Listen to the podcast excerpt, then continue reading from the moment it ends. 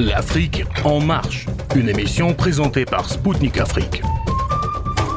Chers auditeurs de Radio Maliba FM à Bamako, mesdames et messieurs, bonjour.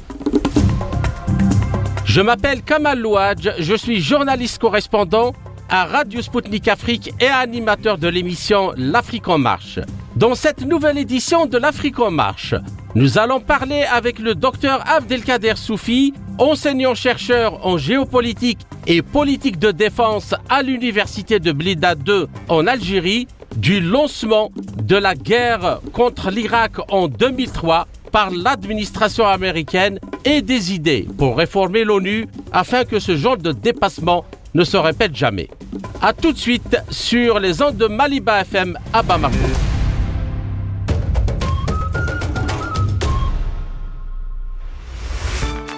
Avant de commencer, j'aimerais vous faire écouter une partie du discours qui, avant même le début de la Deuxième Guerre du Golfe, a été prononcé par Dominique de Villepin, chef de la diplomatie française à l'époque, au Conseil de sécurité de l'ONU. Lors de cette intervention, il avait affirmé que la France ne laisserait en aucun cas passer une résolution autorisant une action militaire contre l'Irak. Cependant, il est rapidement apparu que Washington s'est passé d'une telle résolution, ignorant le point de vue de l'ONU sur cette question.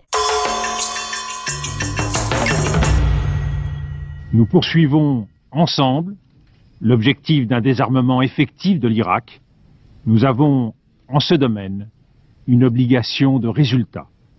Ne mettons pas en doute notre engagement commun en ce sens. L'option de la guerre peut apparaître a priori la plus rapide. Mais n'oublions pas qu'après avoir gagné la guerre, il faut construire la paix.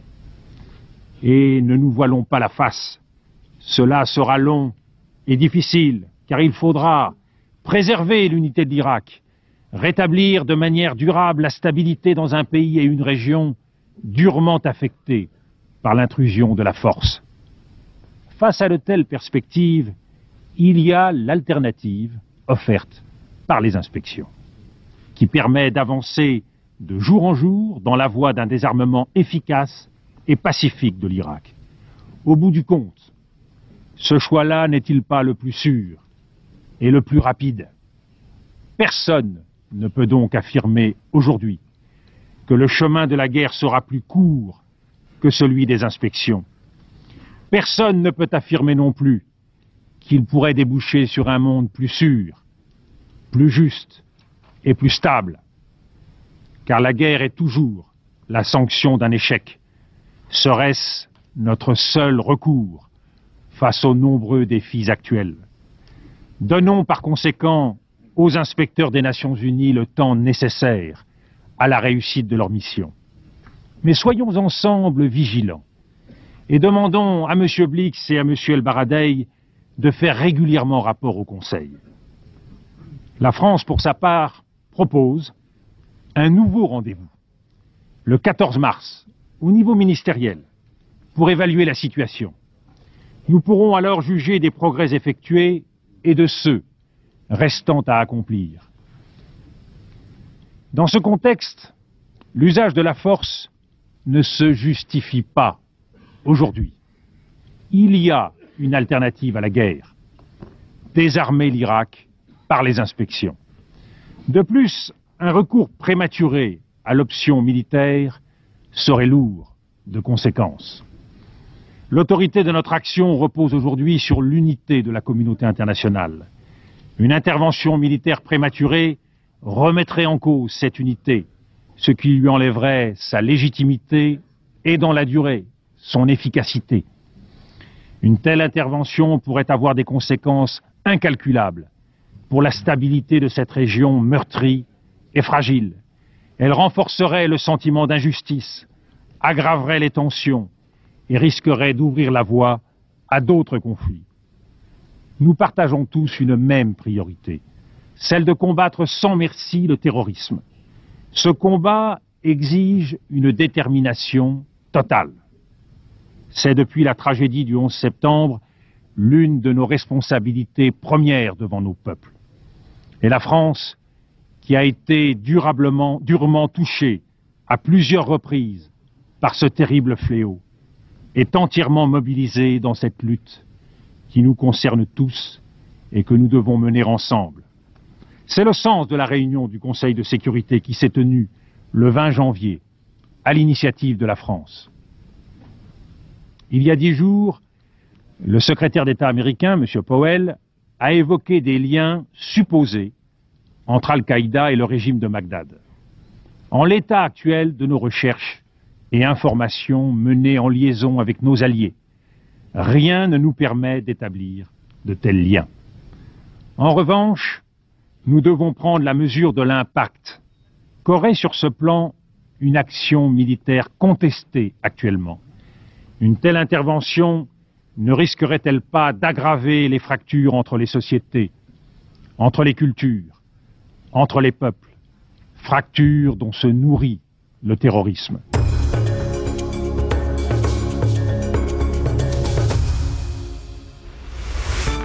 Le 9 avril prochain marquera le 20e anniversaire de la chute de la capitale irakienne Bagdad, résultat de la guerre lancée le 20 mars de la même année contre l'Irak par les États-Unis de George Bush, Walker Bush, et son administration néoconservatrice, et le Royaume-Uni de Tony Blair.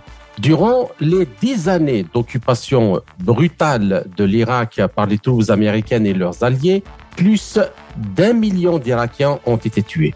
En effet, cette invasion a engendré une guerre civile sectaire, des millions de personnes déplacées et démunies et un terrorisme qui a englouti toute la région du Moyen-Orient, débordant également vers de vastes pans de l'Afrique comme le Sahel et de l'Asie.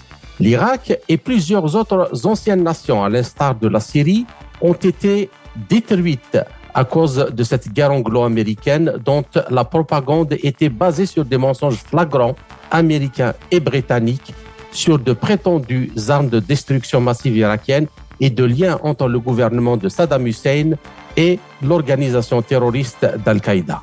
Ce mois de mars également a marqué d'autres anniversaires odieux d'agressions militaires américaines et occidentales illégales qui honteusement se sont heurtés au même mur de silence et à la même indifférence occidentale.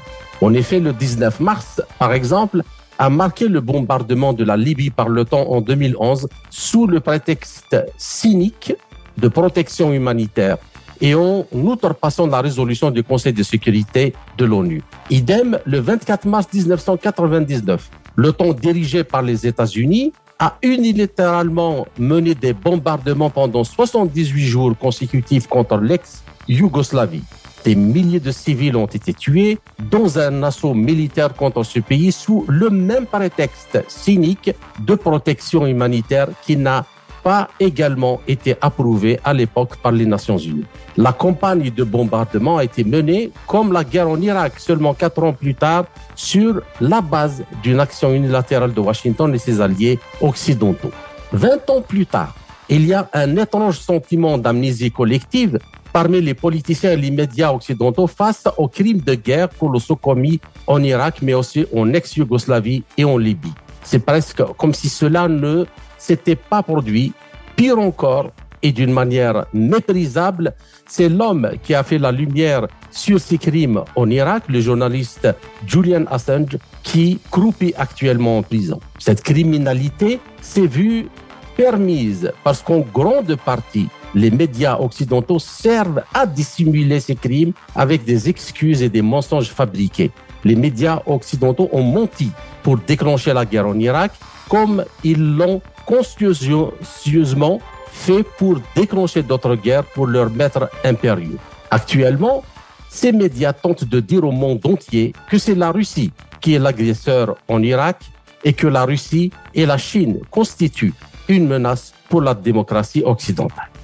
Or, ce sont justement les guerres et les interventions secrètes menées par les États-Unis en Somalie, dans les Balkans, en Afghanistan, en Irak, en Libye, au Yémen, en Syrie, en Géorgie et en Ukraine, entre autres, qui étaient toutes les petits pas de l'expansion de l'OTAN vers les frontières de la Russie. C'est dans ce contexte, alors que l'ONU et son Conseil de sécurité continuent à faire de la figuration, sur la scène internationale qu'il convient de comprendre et d'évaluer la guerre actuelle en Ukraine, ainsi que la montée militariste incessante contre la Chine en Asie-Pacifique. Ainsi, pourquoi ces anniversaires n'ont pas eu leur part dans les couvertures médiatiques occidentales?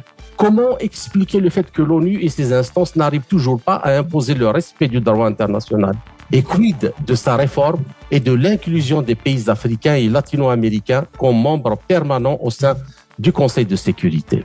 Tous les développements sur toutes ces questions fondamentales dans quelques instants avec mon invité, le docteur Abdelkader Soufi, enseignant-chercheur en géopolitique et politique de défense à l'Université de Blida 2 en Algérie. Abdelkader Soufi, bonjour et merci de nous avoir accordé cet entretien. Merci de me recevoir encore une fois. Voilà. Donc, avant de vous poser la première question, j'aimerais bien rappeler trois événements importants. Le 1er décembre 2008, le président George Walker Bush a déclaré dans un entretien à la chaîne de télévision ABC News, je cite, le plus grand regret de toute cette période de cette présidence consistera dans la défaillance du renseignement américain en Irak. Fin de citation.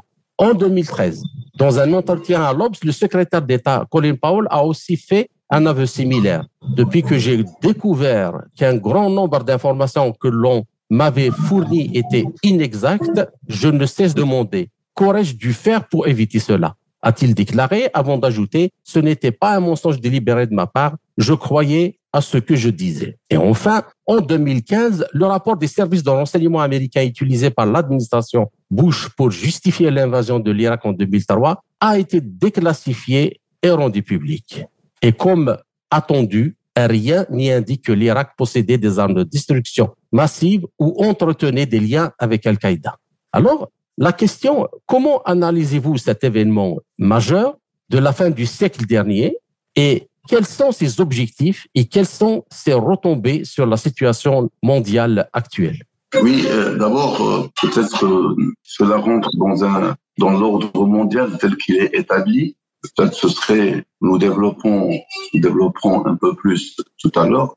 Mais ce qui est sûr, c'est que à un moment, au moment de l'invasion de, de l'Irak, qui était déjà programmé depuis 98, il faut le dire, que le 11 septembre n'a été que la Libye, la Libye pour euh, envahir ou pour mettre en place une stratégie.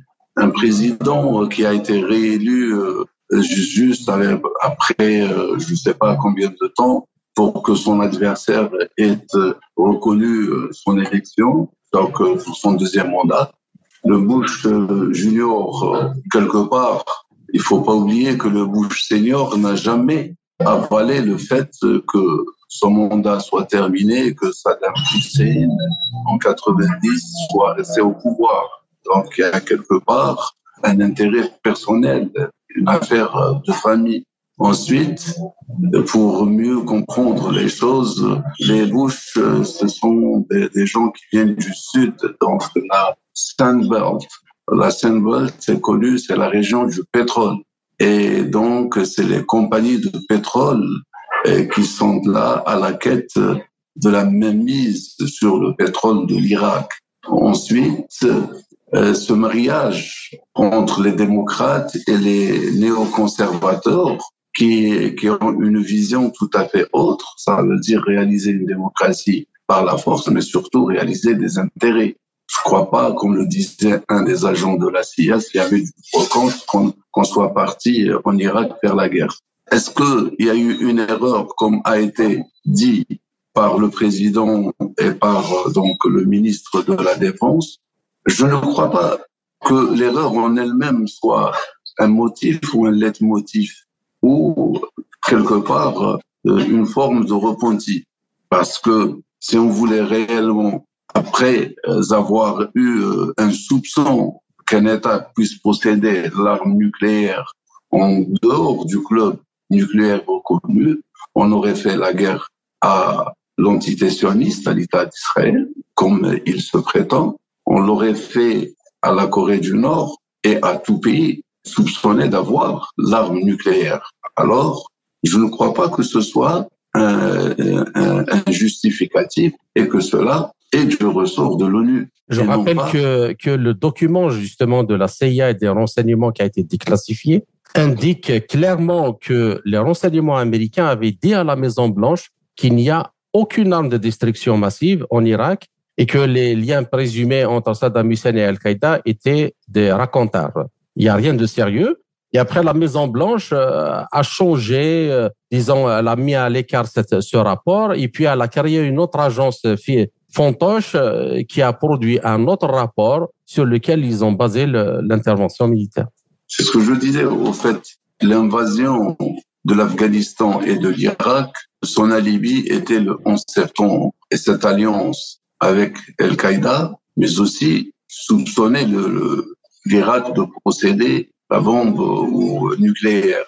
Mais au fait, le soupçon n'est pas un motif qui pousse un État à attaquer un État à la tête d'un conglomérat d'États. Parce que en 45 et après la rencontre de Yalta, le sommet de Yalta, qu'on ait décidé d'avoir un monde paisible et qu'on rangeait les armes au profit de l'Organisation des Nations Unies, puisse-t-elle recouvrer la paix et la sécurité à travers le monde et que l'ensemble des États y adhérents doivent se soumettre à cette organisation et que l'ensemble des États soient égaux.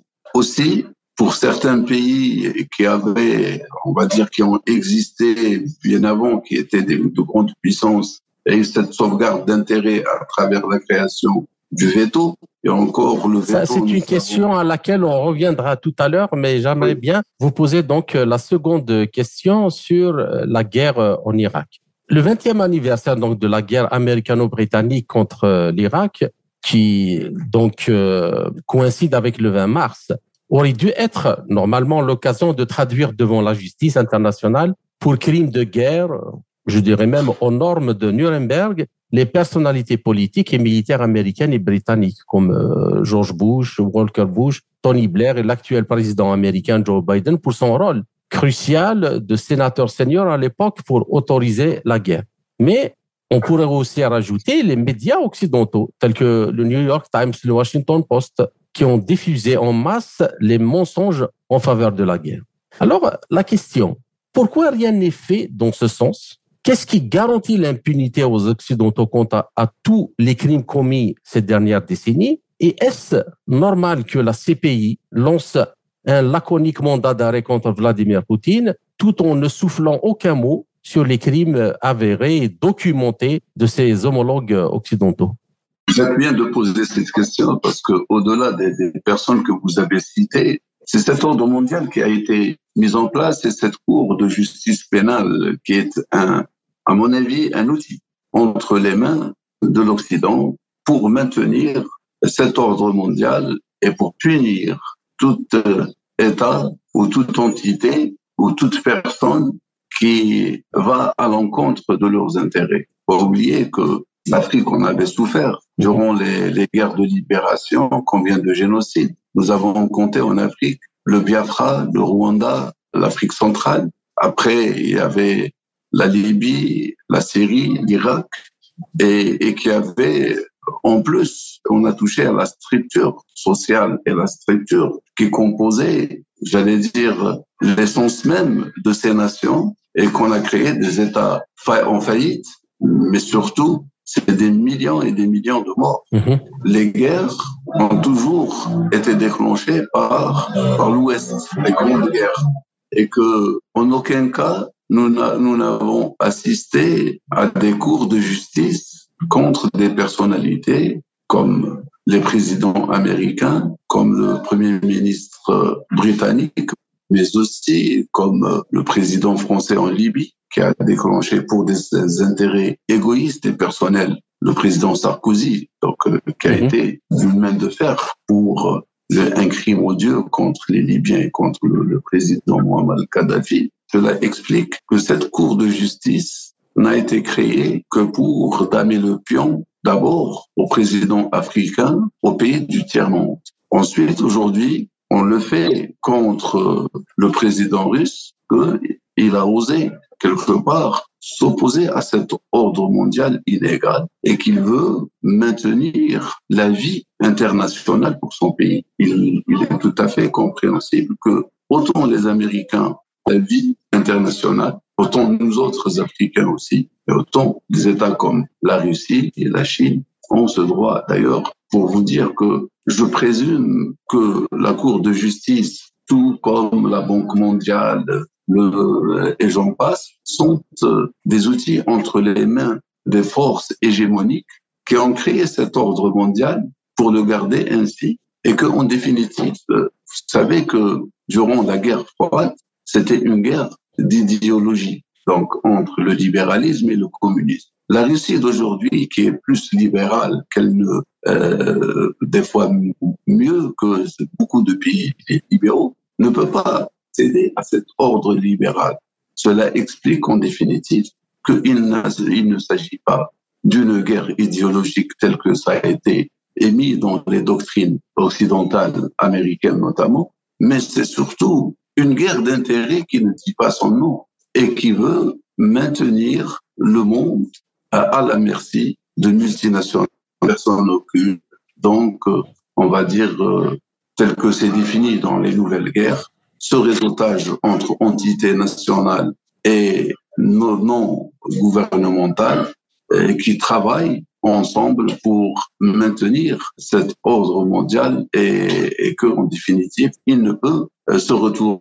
Pour ce faire, il faudrait que le monde pense à créer le parallèle de cette Cour de justice, ou peut-être avoir au sein de cette Cour de justice des gens neutres, ou encore, s'ils n'ont pas été manipulés, ou s'ils ne roulent pas pour, on va dire, euh, pour d'autres causes ou d'autres intérêts, que cela eux-mêmes deviennent passibles de justice, de cette même justice qu'ils sont en train de, non, mais euh, est-ce que cette impunité, elle a une base juridique ou c'est juste euh, la loi du plus fort? Mais je vous l'ai dit, au fait, euh, est-ce qu'on doit reconnaître cette cour de justice? On la reconnaît du moment qu'elle est partielle, elle n'est pas totale, elle ne touche pas l'ensemble du globe, mais elle touche uniquement une partie des pays. Et que certains pays ou certains chefs d'État ou certaines personnalités dont certains pays sont intouchables. Et on ne peut pas parler de cour de justice pénale mondiale et équitable si elle ne, elle ne met pas tout le monde au même pied d'égalité. D'accord. La question suivante, donc à partir de ce que vous venez de développer, en quoi l'opération militaire spéciale russe en Ukraine est-elle plus condamnable que les guerres menées par les États-Unis et leurs alliés dans plusieurs pays arabes, européens et asiatiques? Et quid des violations des droits de l'homme quasi quotidiennes en Palestine par l'armée israélienne? Au fait, euh, c'est ce que je pense réellement, c'est que pour avoir touché au droit international et essayer de trouver des alternatives en dehors de, de la charte des Nations Unies, pour certains pays occidentaux qui ont créé des guerres au nom de la démocratie et qui ont développé le droit international avec la responsabilité internationale, le droit d'intervenir, l'intervention démocratique, la guerre préventive, tout cela. Le droit d'ingérence humanitaire. Exactement, tout cela a été créé, moi, tel que je le vois, pour contrer et contrecarrer le droit classique international et la charte des Nations Unies et qui a permis d'intervenir en dehors de l'enceinte de l'ONU. Rappelez-vous que la guerre du Golfe n'a pas été votée au La seconde guerre du Golfe de 2003. n'a pas été votée et n'a pas été votée à l'Assemblée générale. Mm. Mais une coalition a été formée en dehors de cette enceinte. Ça veut dire que tout le monde considère que c'est une action illégale. Donc, euh, on a essayé de contrecarrer cette institution qui a été créée justement pour maintenir l'ordre, mais surtout pour, euh, j'allais dire, permettre aux États d'être paisibles dans cette vie internationale. Rappelez-vous que avant la deuxième guerre mondiale, tout le monde pouvait se permettre de, prendre les armes contre tout le monde. Et si nous voulions créer un ordre mondial, c'était dans ce sens-là, dans le sens à ce que tout le monde souverainement et que l'être humain doit être mis en évidence. Seulement, l'ensemble des outils qui ont été créés en parallèle, c'était pour maintenir une certaine hégémonie et euh, garder, n'en déplaise à, tous, le, le, reste du monde en dessous du seuil de la pauvreté. Et que, en définitive, ce sont des personnes, ce sont des, des multinationales qui agissent au titre et au nom d'États tels que les États-Unis d'Amérique.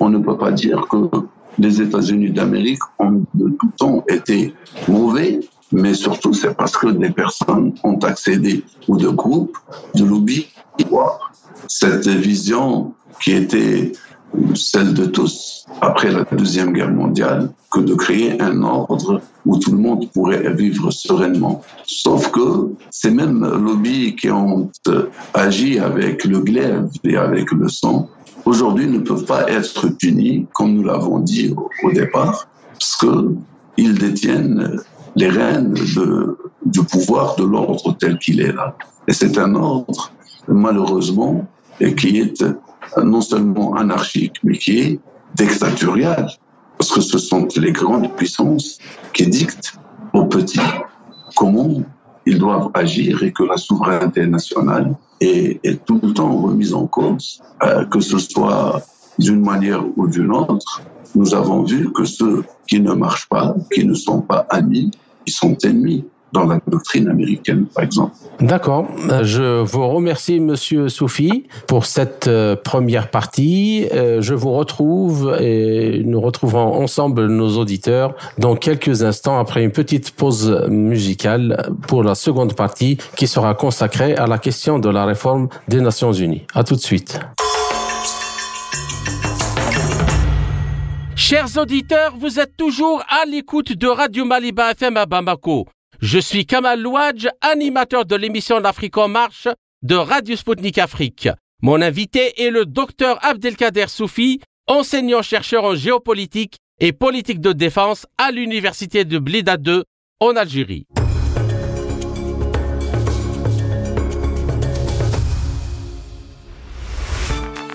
Bienvenue à ceux qui viennent de nous rejoindre pour la seconde partie de notre émission sur les ondes de Radio Maliba FM à Bamako. Avant de parler de la question de la réforme des Nations Unies, je vous propose d'écouter un autre extrait du discours de Dominique Villepin où il parle de l'importance et des idéaux de cette organisation. Ce sont bien les Nations Unies qui resteront demain, quoi qu'il arrive, au cœur de la paix à construire. Monsieur le Président, à ceux qui se demandent avec angoisse quand et comment nous allons céder à la guerre. Je voudrais dire que rien, à aucun moment, au sein de ce Conseil de sécurité ne sera le fait de la précipitation, de l'incompréhension, de la suspicion ou de la peur. Dans ce temple des Nations Unies, nous sommes les gardiens d'un idéal nous sommes les gardiens d'une conscience. La lourde responsabilité et l'immense honneur qui sont les nôtres doivent nous conduire à donner la priorité au désarmement dans la paix. Et c'est un vieux pays, la France d'un vieux continent comme le mien, l'Europe, qui vous le dit aujourd'hui, qui a connu les guerres, l'occupation, la barbarie, un pays qui n'oublie pas et qui sait tout ce qu'il doit aux combattants de la liberté venus d'Amérique et d'ailleurs, et qui pourtant n'a cessé de se tenir debout face à l'histoire et devant les hommes. Fidèle à ses valeurs, il veut agir résolument avec tous les membres de la communauté internationale. Il croit en notre capacité à construire ensemble un monde meilleur. Je vous remercie, Monsieur le Président.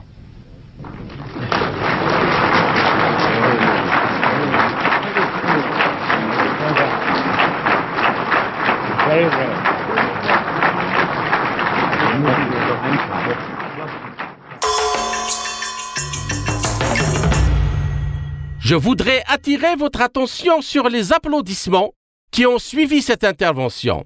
Une réaction rare dans la salle du Conseil de sécurité où règne généralement la discrétion. Il est à noter que la France n'a pas été le seul pays à s'opposer à l'attaque contre l'Irak. Après le déclenchement des hostilités, le président russe Vladimir Poutine a condamné les actions des États-Unis et de leurs alliés, soulevant la question du rôle de l'ONU dans la résolution des conflits.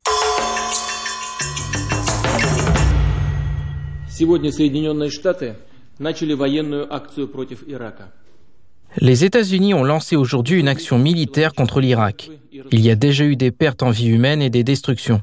Une région entière est menacée d'une catastrophe humanitaire et environnementale de grande ampleur. Je vais souligner tout de suite, l'intervention militaire est menée au mépris de l'opinion publique mondiale au mépris des principes et des normes du droit international et de la Charte des Nations Unies. Cette action militaire ne peut être justifiée d'aucune manière, ni en accusant l'Irak de soutenir le terrorisme international, nous n'avons pas de telles informations et nous n'avons jamais eu, ni par le désir de changer le régime politique de ce pays, ce qui est en contradiction directe avec le droit international et ne devrait être déterminé que par les citoyens d'un État particulier. Enfin, une action militaire n'était pas nécessaire pour répondre à la question principale posée directement par la communauté internationale, à savoir, l'Irak possède-t-il ou non des armes de destruction massive? Et si c'est le cas, que faut-il faire pour les éliminer et dans quel délai? En outre, au moment où l'opération a été lancée, l'Irak constituait une menace ni pour les États voisins, ni pour les autres pays et régions du monde, car, surtout après le blocus qui a duré dix ans, c'était un pays faible, tant sur le plan militaire que sur le plan économique. En outre, il n'a pas constitué une menace lorsque les inspecteurs internationaux y ont été déployés. Au contraire, leurs activités ont récemment conduit à des développements positifs importants. Je voudrais souligner que le travail conjoint au sein du Conseil de sécurité des Nations Unies, y compris avec les États-Unis, l'adoption à l'unanimité de la résolution 1441, qui ne donne pas le droit de recourir à la force, mais permet la reprise des activités des inspecteurs internationaux ainsi qu'une série d'autres mesures visant à influencer les dirigeants irakiens ont permis d'entamer un travail concret de désarmement de l'Irak par des moyens pacifiques. À cet égard, quelle que soit l'évolution de la situation en Irak, au nom de la Russie en tant que membre permanent du Conseil de sécurité des Nations Unies, je voudrais m'adresser au secrétaire général des Nations Unies et aux inspecteurs internationaux. Je voudrais leur adresser des mots d'appréciation et de gratitude. Ils se sont acquittés de leur tâche de manière honnête et responsable. Ce faisant, ils ont fait preuve d'un grand professionnalisme et d'un grand courage. Je suis convaincu que l'Institut des inspecteurs internationaux sera toujours demandé par la communauté mondiale. L'action militaire contre l'Irak est une grave erreur politique. J'ai déjà mentionné l'aspect humanitaire. Mais la menace d'un effondrement du système établi de sécurité internationale n'est pas moins préoccupante. Si nous laissons le droit international être remplacé par le droit du point, selon lequel le plus fort a toujours raison et a droit à tout, et n'est pas limité dans le choix des moyens pour atteindre ses objectifs, alors l'un des principes de base du droit international, le principe de la souveraineté des États, sera remis en question. Personne, aucun pays au monde ne se sentira alors en sécurité et le vaste foyer d'instabilité qui est apparu aujourd'hui se développera et aura des conséquences négatives dans d'autres régions du monde. C'est pour ces raisons que la Russie insiste sur une cessation rapide des hostilités. Et nous restons convaincus que le rôle central dans la résolution des situations de crise dans le monde, y compris autour de l'Irak, doit revenir au Conseil de sécurité des Nations Unies. Je voudrais souligner que la Russie a l'intention de poursuivre une politique visant à ramener la situation sur une voie pacifique et à parvenir à une véritable solution à la question irakienne sur la base des résolutions du Conseil de sécurité des Nations Unies. Une solution qui tienne compte des intérêts légitimes du peuple irakien et qui respecte la souveraineté et l'intégrité territoriale de ce pays.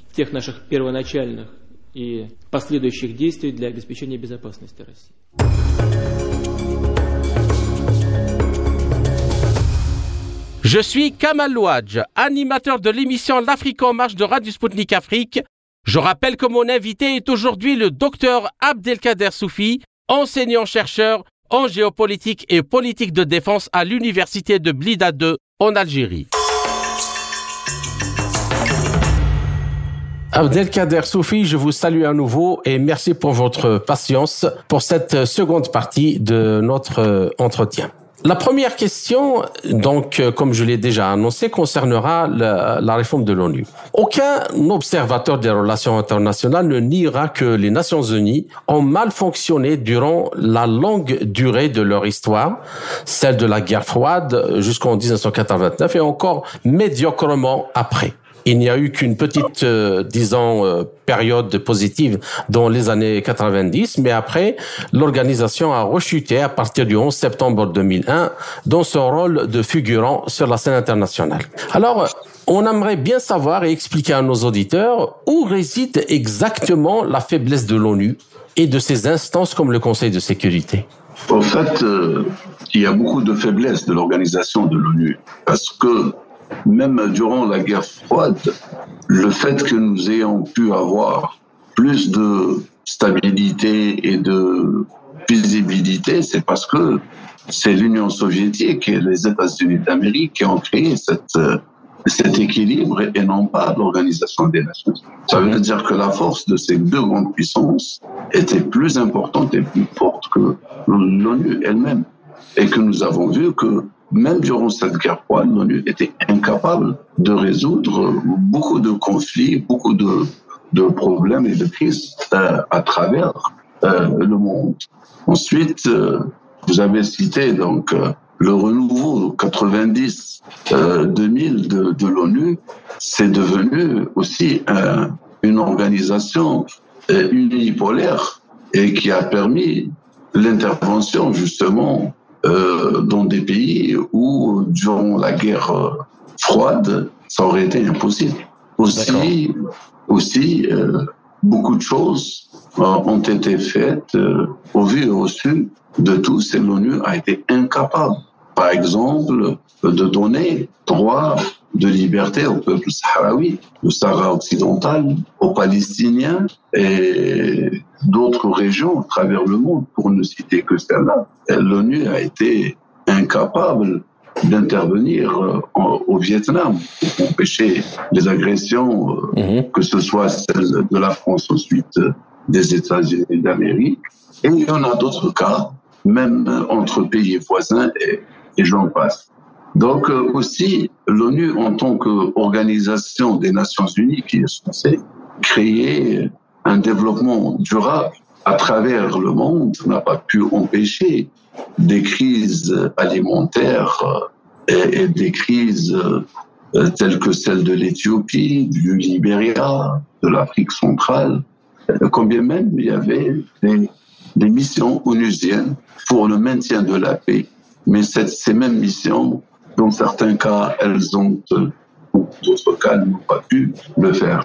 Et enfin, et qui est important, euh, c'est aussi les équilibres au sein euh, du Conseil de sécurité, parce que je trouve que nous trouvons que des continents tels que l'Afrique, qui est quand même 1 milliard 400 millions d'habitants et qui n'a pas de veto, mhm. qui n'a pas, qui n'a pas On y reviendra après au, Conseil de sécurité, il y a aussi cet ordre mondial économique qui a engendré mhm. justement ce déséquilibre, qui a engendré la guerre froide, qui a engendré euh, toutes les guerres qui sont là.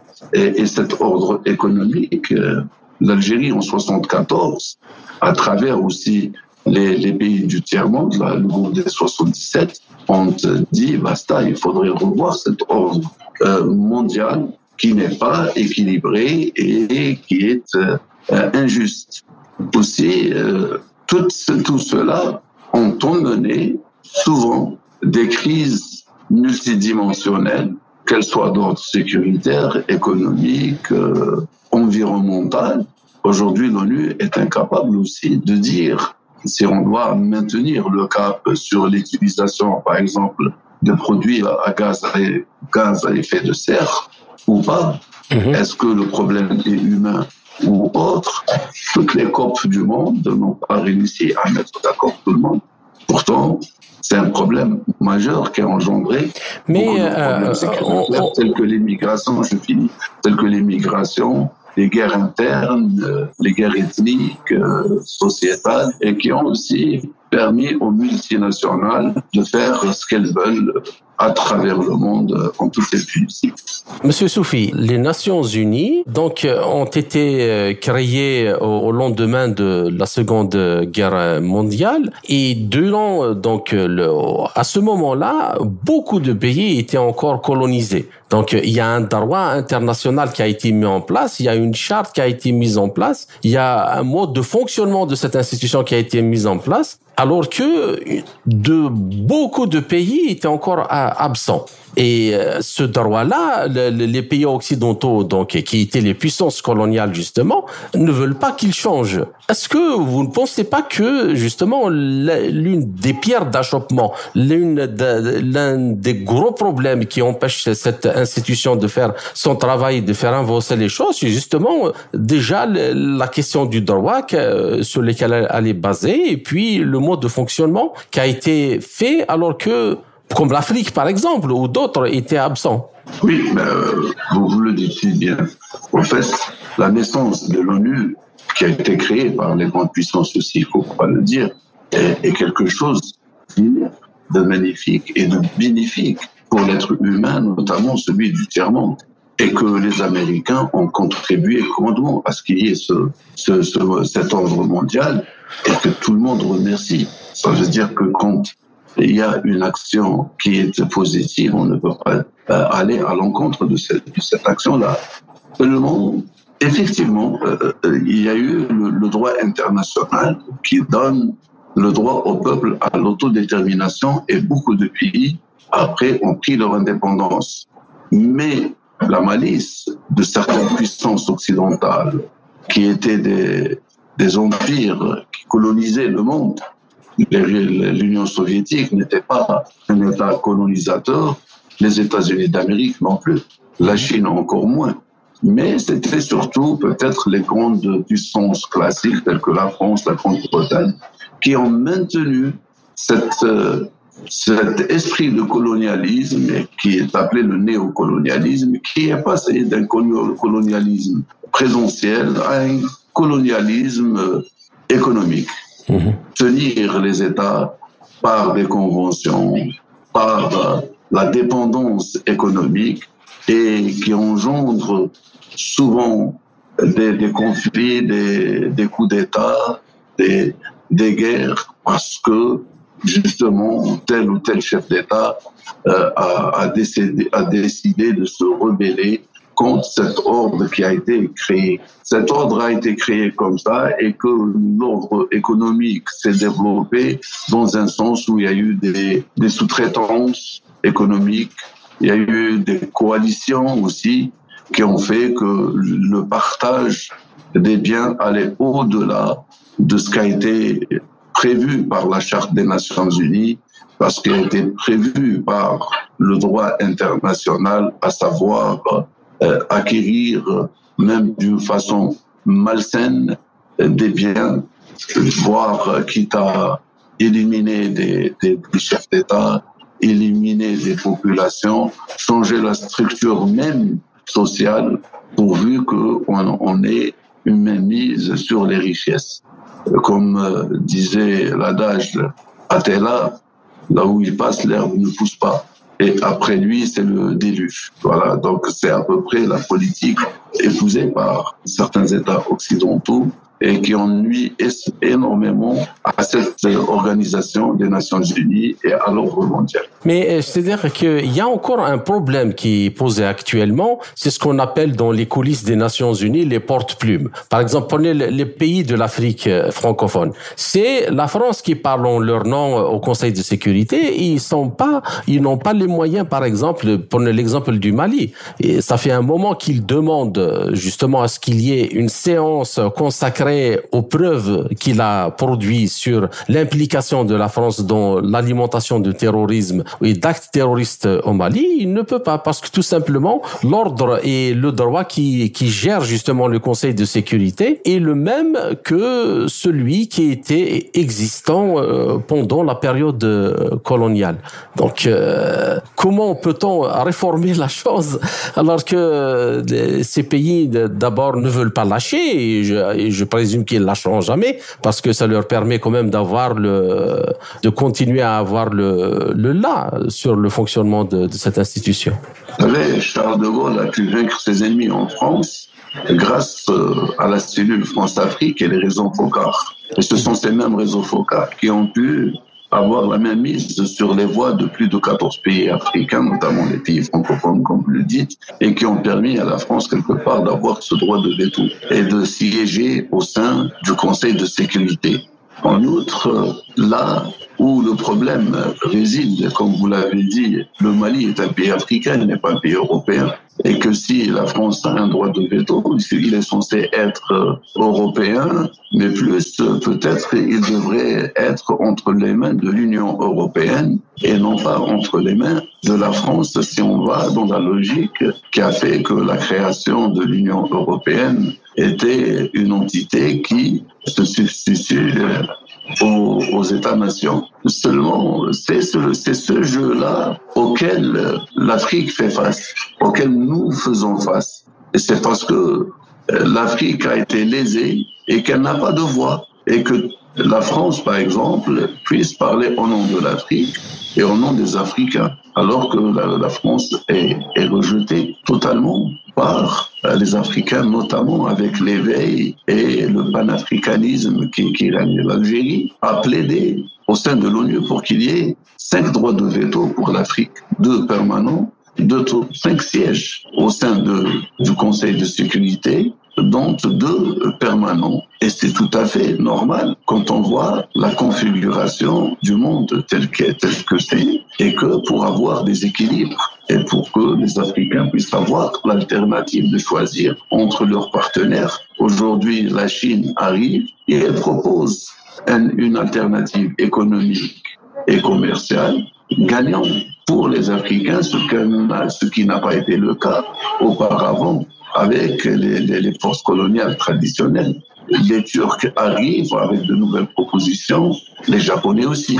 Les Russes arrivent avec de nouvelles propositions qui, qui donnent en définitive aux Africains le choix de choisir des partenaires parmi un nombre de partenaires, alors que jusque-là, c'était juste les forces coloniales traditionnelles qui, qui euh, proposaient un choix unique et que là, il est impératif de permettre aux Africains de régler leurs problèmes d'eux-mêmes. Ils sont majeurs. Et si les Africains avaient une place permanente ou deux places permanentes au sein de l'ONU, je crois que beaucoup de conflits en Afrique n'auraient pas eu lieu et que, au même temps, des crises auraient été réglées localement et que, justement, euh, le chapitre 8 de la charte permet aux organisations régionales de se prendre en charge et de régler les problèmes localement. Nous n'avons pas vu l'Union africaine s'immiscer dans les affaires de l'Union européenne, par exemple, et aller régler, se substituer aux États et, euh,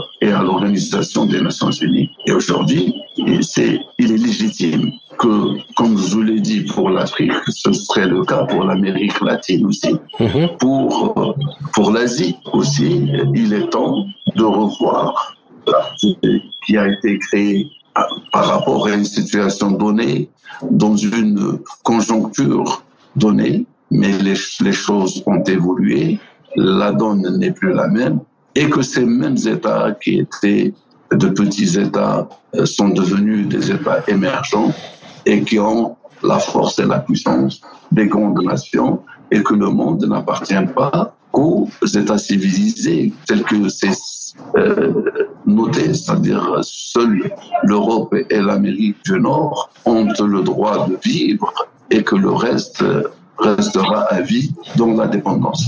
Donc, euh, juste une chose, les cinq pays membres euh, permanents euh, des Conseils de sécurité sont la Chine, la France, la Russie, le Royaume-Uni et les États-Unis. C'est-à-dire, ce sont les pays vainqueurs de la Seconde Guerre mondiale et tous détenteurs de l'arme nucléaire. Mais, euh, comme vous le disiez à juste titre, compte tenu de la situation actuelle, est-il normal que des pays comme l'Allemagne, le Japon, l'Inde, le Brésil, des poids lourds, c'est-à-dire de la vie internationale, y soient exclus? C'est ce que je disais tout à l'heure. Il est inconcevable de voir de grandes nations et de grandes civilisations aussi. Hein. Le peuple germain a créé la civilisation européenne. Il a créé, ce sont les tribus germaines qui ont créé l'État français. Et ces mêmes euh, tribus germaines et tribus nordiques qui ont créé la Grande-Bretagne, quand on revient à l'histoire, ce sont ces mêmes tribus qui ont émigré vers la Terre Neuve et qui ont créé les États-Unis d'Amérique. C'est la grande, le, le, un pays grand comme le Brésil, à, autour de 300 millions d'habitants, et qui a une force économique? Euh, le Japon aussi, l'empire nippon, qui, qui n'est pas, euh, qui est un modèle à ne pas présenter, n'ont pas ce, ce droit-là. En Afrique aussi, des États comme l'Algérie. Et on y reviendra dans la dernière question, s'il vous plaît. Euh, D'accord, allez-y. Au fait, il est inconcevable qu'il n'y ait pas de siège permanent au sein de, du Conseil de sécurité. Moi, je vois qu'un Conseil de sécurité doit s'élargir à une vingtaine de pays. Donc, les pays les, les plus en mesure d'avoir mainmise plutôt euh, et plutôt de la neutralité est capable de drainer des États capable de régler des problèmes, a cette possibilité de le faire avec une diplomatie forte et exceptionnelle. D'accord. Euh, voilà. La question suivante, donc elle concerne les Africains? Bon, euh, comme vous l'avez dit, les Africains veulent également un siège ou voire deux de membres permanents avec un droit de veto. Sur, vu leur poids donc à l'Assemblée générale, il y a 54 pays qui pèsent dans le vote. Euh, la réforme, par exemple, sur l'élargissement du Conseil de sécurité ne peut être réalisée que par une majorité des deux tiers de l'Assemblée générale. Or, les Africains, déjà, à eux seuls, constituent plus euh, du quart. Alors, qu'en pensez-vous justement euh, de cette idée-là de, de, siège permanent à des pays africains ou à l'Union africaine dans le Conseil de sécurité. Et comment analysez-vous les propositions russes et américaines à ce sujet? Donc il y a les États-Unis qui parlent d'un élargissement mais sans droit de veto, alors que la Russie, euh, comme l'a dit euh, le président Poutine lors du dernier sommet de Valdaï, il soutient que les pays africains, asiatiques et latino-américains au sein du Conseil de sécurité, mais tout en préservant le le droit de veto à ces Oui, pays. oui. Justement, on peut rappeler à, cet à cet égard que les trois pays africains, bien que aidés par la France, euh, n'ont pas voté le- la guerre contre l'Irak alors qu'ils étaient membres du Conseil de sécurité. C'était le, le Cameroun, euh, le- la Guinée et le- l'Angola. On votait contre le déclenchement de la guerre en 2003. Oui, vous savez, d'abord, avoir des sièges permanents au sein de, de l'ONU, c'est bien, mais sans droit de veto, ça n'a aucun sens. Parce que le plus important pour les continents, quand on a cité, dont on, on parle, notamment l'Afrique, si l'Afrique n'arrive pas à avoir un droit de veto, ça veut dire qu'elle n'a pas d'indépendance, qu'elle reste colonisée et qu'elle reste à la merci de grandes puissances qui vont dicter aux Africains ce qu'ils doivent faire et qui vont quelque part avoir la destinée de l'Afrique entre leurs mains. Alors que les Africains, c'est des humains et c'est 1 milliard 400 millions d'humains qui a droit à la vie au même titre que les 250 millions, 300 millions d'Américains ou les 1 milliard 500 millions de, de Chinois ou encore les 65 millions de Français. Il est inconcevable que 65 millions d'habitants puissent avoir un droit de veto et 1 milliard 400 n'en ont pas. Il n'y a pas de logique dans, dans cela.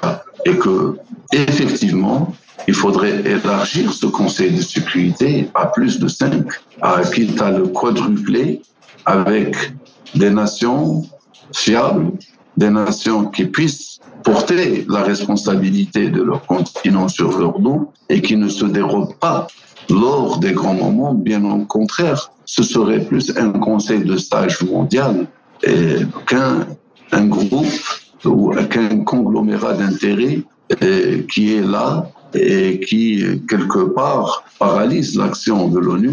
Nous avons vu que d'un côté, trois pays occidentaux, la Grande-Bretagne, la France et les États-Unis d'Amérique agissent d'une même manière à ce que on essaye de neutraliser les deux autres droits de veto qui sont celui de la Russie et de la Chine, qu'elle avait récupéré en 70 et qui était entre les mains de Taïwan, pour rappeler.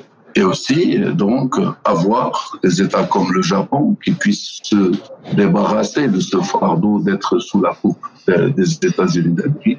Encore des États comme l'Inde, comme euh, vous l'avez dit, comme le Brésil, comme l'Afrique du Sud, comme l'Algérie, et qui sont des États qui, pèsent sur la scène internationale, qui pèsent politiquement. Vous savez, et il n'est pas donné de faire politiquement.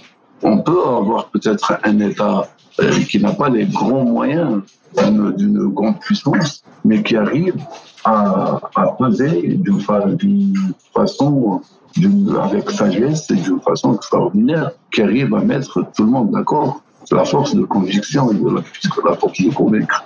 Et je crois que beaucoup de pays sages puissent amener peut-être plus de sérénité au sein du Conseil de sécurité et peut-être euh, plus arriver à, arriver à mettre d'accord l'ensemble des États du Conseil de sécurité que jusque-là, nous n'avons jusque-là pas vu du tout de consensus entre les cinq qui représentent euh, le Conseil de sécurité. Mais euh, dans ce cas-là, précis, Monsieur Soufi, est-ce que vous pensez qu'il est préférable de, de donner un droit de veto et un siège à l'Union africaine ou, à un groupe de pays africains ou à plusieurs pays africains? Vous savez, si on doit donner un, un droit de veto à l'Union africaine, il faudrait que ce soit de même pour l'ensemble des unions qui, qui, qui sont à travers le monde. Euh, un droit de veto pour l'ASEAN, un droit de veto pour l'Union européenne, un droit de veto pour l'Union de, des, États de l'Amérique latine, un droit de veto pour l'OTAN, et en, contrepartie, on enlève tous les droits de veto aux membres mhm. de l'ONU, qui sont les États-Unis d'Amérique, la Grande-Bretagne, la France, la Chine et la Russie. C'est inconcevable. L'Union africaine est une organisation de l'ONU et elle n'est pas une entité étatique. Et c'est pourquoi il faut, il faut que ce droit de veto doit être attribué à des États. Et les États les mieux, à mon avis, lotis pour jouer ce rôle-là, ce sont l'Algérie et l'Afrique du Sud. Le Nigeria aussi, peut-être. Le Nigeria, bon, maintenant, si on peut avoir euh, cinq sièges permanents, ce serait le Nigeria, l'Éthiopie et l'Égypte aussi. D'accord. Et euh, une dernière question, est-ce que maintenant vous pensez que cette réforme de l'ONU, qui est dans l'état où elle est aujourd'hui et avec les idées qui sont avancées, est-ce que c'est réaliste? Est-ce que c'est quelque chose qui peut se réaliser dans quelques années euh, Tout peut se faire. Tout peut se faire à tout moment. Vous savez, cette, euh, ce monde tel qu'il est, ce n'est pas la, Bible, comme disent les, les chrétiens, c'est pas le Coran comme le disent les, les musulmans. C'est juste un ordre qui a été créé par les humains. Et il suffit d'un consensus et qu'on puisse changer du jour au lendemain. Et surtout d'un rapport de force favorable au changement. Un rapport de force, justement, je, je viens. Si ce rapport de force et cet équilibre fait l'affaire de tous et que tout le monde trouve son compte, je crois que c'est faisable. Le plus important aujourd'hui, voter le droit de siéger d'une façon permanente avec un droit de veto au Conseil de sécurité ne doit pas être tributaire des membres du Conseil de sécurité, mais doit passer par l'Assemblée générale. Et seule l'Assemblée générale doit dire si oui ou non on change la configuration du Conseil de sécurité et par conséquent aussi réformer euh, l'ONU. Euh, réformer l'ensemble des structures.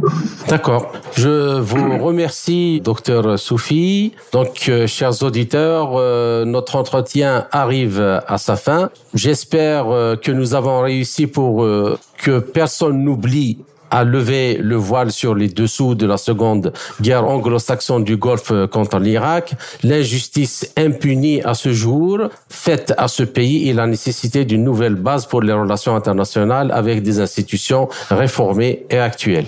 J'espère, euh, Monsieur Sophie, vous retrouver dans les quelques semaines à venir dans un autre entretien pour traiter d'un autre sujet. Merci encore une fois. À très bientôt. Merci. C'était le docteur Abdelkader Sofi, enseignant-chercheur en géopolitique et politique de défense à l'université de Blida 2 en Algérie. Ainsi s'achève cette édition de notre émission L'Afrique en marche proposée par Radio Sputnik Afrique en partenariat avec Radio Maliba FM à Bamako. Je suis Kamal Louadj, merci de nous avoir suivis, tout en espérant avoir été à la hauteur de vos attentes. Chers amis, je vous retrouverai très bientôt pour une autre émission. D'ici là, portez-vous bien.